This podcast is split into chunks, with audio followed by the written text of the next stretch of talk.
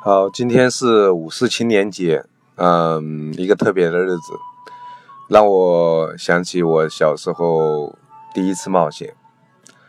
呃，我最小的时候应该是在六岁的时候，我家呢当时是住在乡下，但是爸妈他们工作是在县城。呃，妈妈呢是一个乡村老师。呃，爸爸呢，在县城里面呢，是在粮站里面工作，就是以前感觉大家特别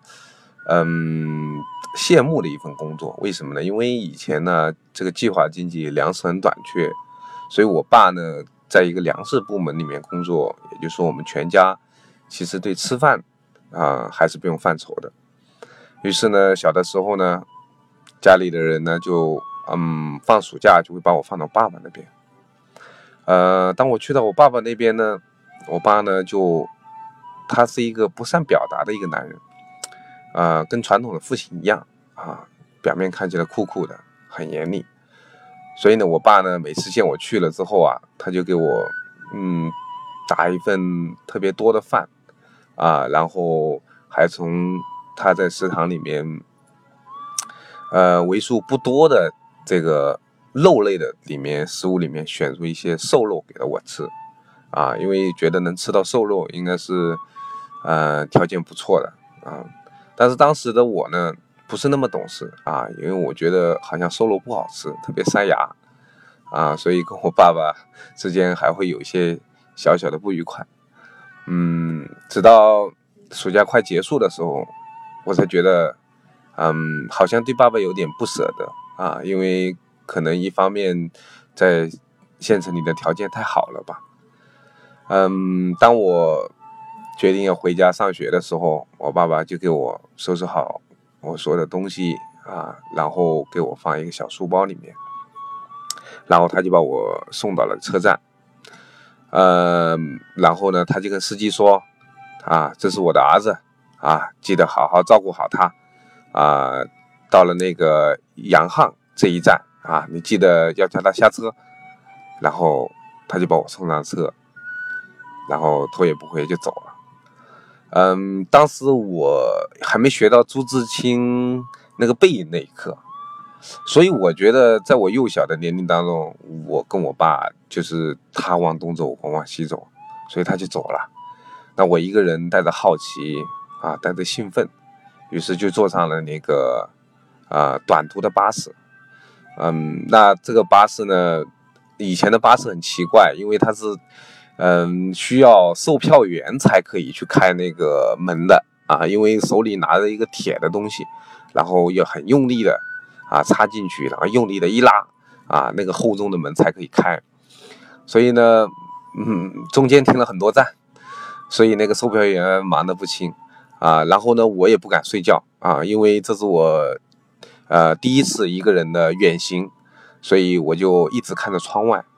看着来来往往的人，看着很多庄稼，看到很多绿树，看到很多清澈的小河，啊，就这样不知道啊，走啊走啊，我总是觉得好远好远。终于听到那个师傅说，杨岸站到了，那个小朋友下车，然后全车的人都注意着我，啊，我才知道我要下车了。于是我就蹦蹦跳跳的赶紧下了车，下了车还没到家啊，我的这个远行还有一段啊徒步啊，现在流行的话说应该徒步，为什么？因为是一个乡村的路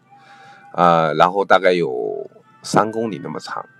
所以我就啊一边唱着歌啊，一边采着一些野草野花啊，一路就这样子很愉快的到家了。当我到家的时候，啊，我的外婆看到我，啊，马上就抱着我说：“哎呀，你怎么一个人就回来了？”我说：“是啊，我说爸爸很忙，我说我一个人呢，就爸爸把我送上车就回来了。”所以现在依稀记得那第一次的冒险，给了我很多。第一，我感觉到一个人其实并不会感觉到特别的无助和孤独。反而带着很多的好奇和新鲜去上路，同时我觉得当时身边的人呢也很热情，也没有所谓的拐卖儿童，啊，他们都会提醒着我到哪一站要下车。所以我当时在冒险的过程中，我首先觉得那个整个环境是很安全的。虽然对于我个人一个小小的个体来说是冒险，但是身边是那么的安全。所以前几天我看到百度上面写的那个魏则西的那些事件，其实我隐隐约为这个社会有点担忧。可能或许我现在的女儿或者我的儿子，我还担我还敢让他一个人去冒险吗？让他在这个都市的丛林里面去走路的时候，会不会丢失呢？所以我就觉得，很多时候一个人的冒险，是你幼小的时候给你播下了什么种子。我觉得回忆起我六岁时的那场冒险，